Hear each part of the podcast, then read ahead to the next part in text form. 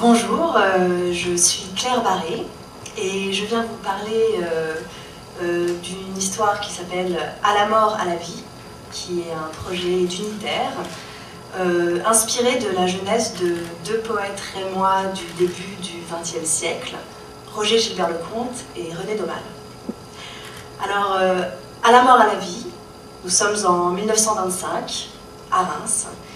Le comte euh, a 17 ans, c'est un adolescent euh, charismatique, euh, ultra sensible, légèrement autodestructeur, qui vit une amitié passionnelle, créatrice avec Domal, avec lequel il a formé, avec deux autres élèves, une communauté hautement initiatique, poétique, les Frères Simplistes.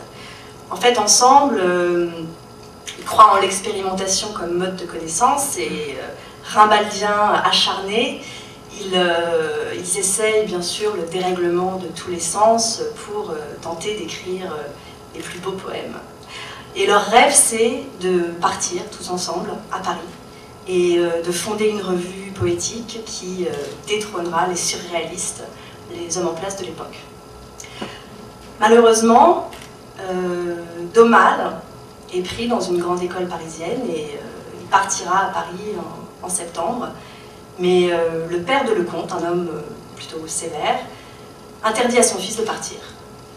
Et pour eux, c'est un drame, c'est la mort euh, de leur, de leur rêve, la mort de, de, cette envie qu'ils avaient de, choisir leur vie et de créer quelque chose ensemble. Et ça sonne vraiment comme un glas. Et comme ils sont à cet âge de l'adolescence, qui est aussi un âge d'intransigeance, où on préfère peut-être mourir que trahir euh, son idéal, ils euh, décident de se suicider. Ils font un pacte de suicide. Ils se suicideront tous les deux le jour des 18 ans de Lecomte. Et là, il leur reste euh, quelques jours pour vivre intensément, comme si chaque instant était le dernier. Et ils le font de deux manières totalement différentes qui, qui montrent déjà en fait quelque part les hommes qui deviendront. Euh, Domal, lui, est dans une espèce de recherche d'ascèse, de, spiritualité, euh, de, devenir presque un pur esprit avant de mourir, alors que le conte, lui, au contraire, c'est la recherche euh, de la chair, que ce soit à travers les drogues, le sexe, d'essayer en fait de se frotter à la vie jusqu'à enseigner s'il le faut. le jour des 18 ans de Lecomte arrive. Et finalement, au moment de, franchir le pas, au moment euh, de mourir, Lecomte hésite, comprenant qu'en fait, euh, son désir de mort n'est pas un désir de mort, mais un désir de vie, mais une vie euh, choisie, une vie libérée des contraintes ou des rails qu'on a posés pour lui, une vie libérée exactement, devenir en fait l'architecte de sa propre vie. Mais il a passé un pacte quelque part dans la ville, euh, dans Reims. Son meilleur ami est sans doute en train euh, d'essayer de se suicider. Il faut qu'il le retrouve pour, euh, en le sauvant, se sauver lui-même. Voilà, ça c'est pour l'histoire.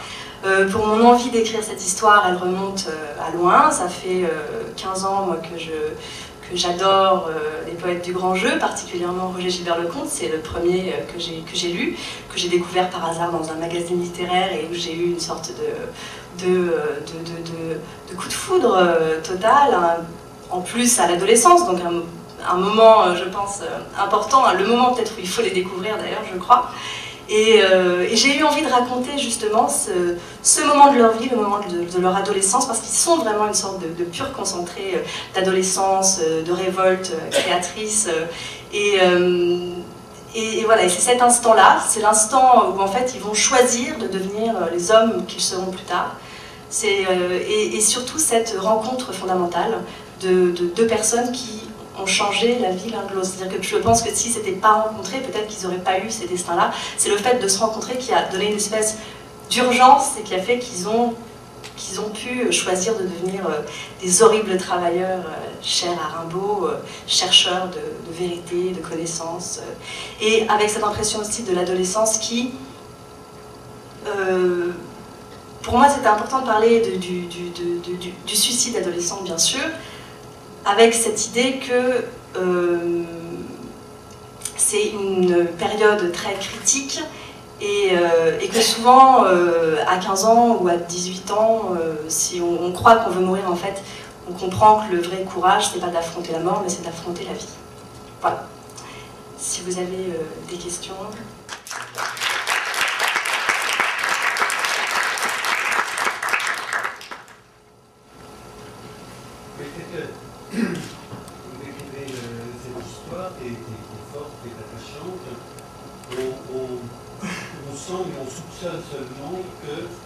Se passe euh, ici, ça se passe dans cette euh, région qui était dans une, dans une espèce d'après-guerre qui se prolonge encore, et dans un milieu bourgeois. Quelle est la part de ce contre-champ, de, de, contrepoint à l'histoire de de ces deux adolescents alors, euh, effectivement, je pense que Reims était plus une ville qu'ils avaient envie de fuir à cet âge-là. Et ils étaient euh, contre euh, leurs parents, enfin surtout le comte qui vraiment... et c'était un peu tout ce qu'ils refusaient. Et ils avaient un côté comme ça, bouffeur de bourgeois, même en, l'étant, en partant dans, les nuits de Reims, en sonnant aux portes. ils avaient un côté très très fouteur de merde un peu. Et moi, c'est ça que j'aime aussi chez eux, c'est leur côté euh, très subversif. Euh. et euh, en fait, moi, je pense que je vais vraiment me, rester proche d'eux, être quasiment en gros plan. C'est leur amitié, c'est eux, c'est ça qui, qui m'intéresse. Et en fait, c'est ça qui était assez génial en visitant des lieux de Reims avec, avec Isabelle, c'est que j'ai vu certains lieux qui euh, inspirait des scènes. En fait, il y a entre autres le cirque de Reims, qui est un lieu absolument magnifique et magique, et où en fait on a envie. Euh, et en, fait, pour moi, ils, étaient cachés. Je ne sais pas comment dire ça. Ils se mettaient plutôt. Ils, avaient plus envie de se. Le côté cercle initiatique, c'est un côté, en fait, ils se cachaient pour pouvoir découvrir des choses. Donc, pour moi, il n'y aura pas forcément. Il y aura une confrontation, bien sûr, euh, aux parents, une confrontation euh, aux professeurs, éventuellement, mais je resterai vraiment sur eux en gros plan de portraits euh, de, leur adolescence, sans avoir forcément euh, beaucoup de ce qu'il y aura autour. Aussi en, réfléchissant à un budget raisonnable quelque part. Donc en n'ayant pas forcément une grosse reconstitution. Moi vraiment ce qui m'intéresse, c'est eux, c'est leur amitié, c'est ce passage-là de leur vie. Je ne sais pas si j'ai répondu exactement à la question. Et l'état de la ville, oui, oui, c'était une ville en pleine reconstruction qui avait été bombardée. Et euh, entre autres, on a vu un lieu assez génial où c'est une sorte de, je sais pas, un ancien, ça ressemble un peu à une sorte d'ancien monastère euh, complètement détruit. Et de voir ça, justement, de voir cette ville éventrée dans laquelle ils, ils erraient quand même pas mal.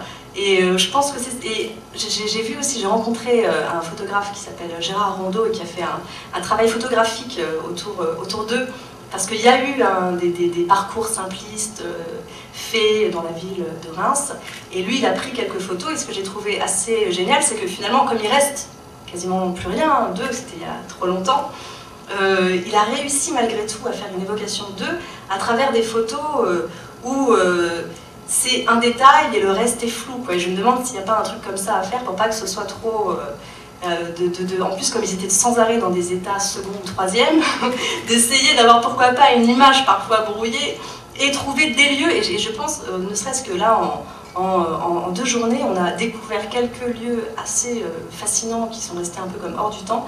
Et je pense que c'est des, choses comme ça qu'on verra, des sortes de, petits, petits instantanés.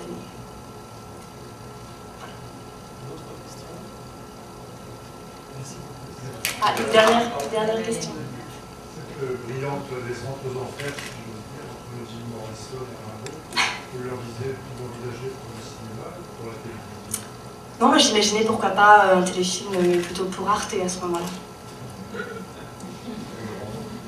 Ou un roman, bien sûr, mais bon, tant qu'à faire, si ça peut être un film. Avec pas mal d'idées déjà très précises visuelles, oui. mais ça ne donne pas envie d'aller à la réalisation bah, euh, un projet comme c'est vrai que c'est un projet très personnel et que je porte depuis longtemps et que j'ai très envie. Mais je peut-être, peut-être, pourquoi pas. Mais c'est pas ma formation. bon, bah écoutez, merci beaucoup.